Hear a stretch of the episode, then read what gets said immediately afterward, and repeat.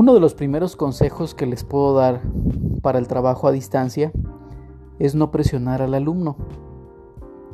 Sabemos que en la escuela regular, en las clases presenciales, tenemos el apuro con los alumnos porque llevamos un cierto ritmo de trabajo con los maestros, hay que estar avanzando en los libros de texto y pues la dinámica de entrega de tareas y trabajos, los exámenes que anteriormente se hacían eh, bimestrales, luego por periodos, pues ya nos estaban marcando el tiempo y estábamos observando ciertos avances en los alumnos de cara a esos exámenes. Pero el hecho de estar trabajando a distancia o en línea ahora supone una dinámica diferente. La recomendación más importante que yo les podría hacer es que no apresuren al alumno, no lo presionen porque ellos también emocionalmente necesitan una tranquilidad y esa tranquilidad tiene que dejarlos fluir también con su aprendizaje. El maestro va a ir acompañando las actividades, pero no hay que esperar que esas actividades sean con una idea de atiborrar al alumno de tareas, de trabajos. Se trata de enfocarse en los aprendizajes más importantes que debería tener un niño a esa edad. Usted únicamente preocúpese por estar ahondando en el aprendizaje del alumno a la edad que le corresponda.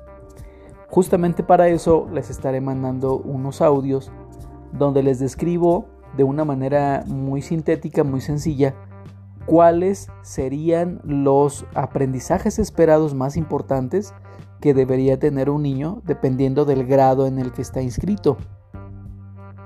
Eso sin duda nos puede dejar un poco más tranquilos y podría también darnos más aliento para saber exactamente dónde les podemos ayudar a nuestros hijos.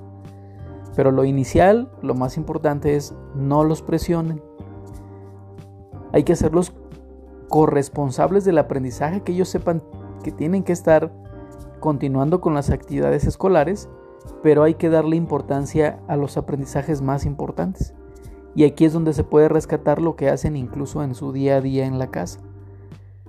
El hecho de estar haciendo instructivos, ya les había comentado en alguna ocasión que cuando estén por preparar alguna receta, pues los alumnos escriban esa receta y vayan haciendo el paso a paso cuando ustedes están cocinando.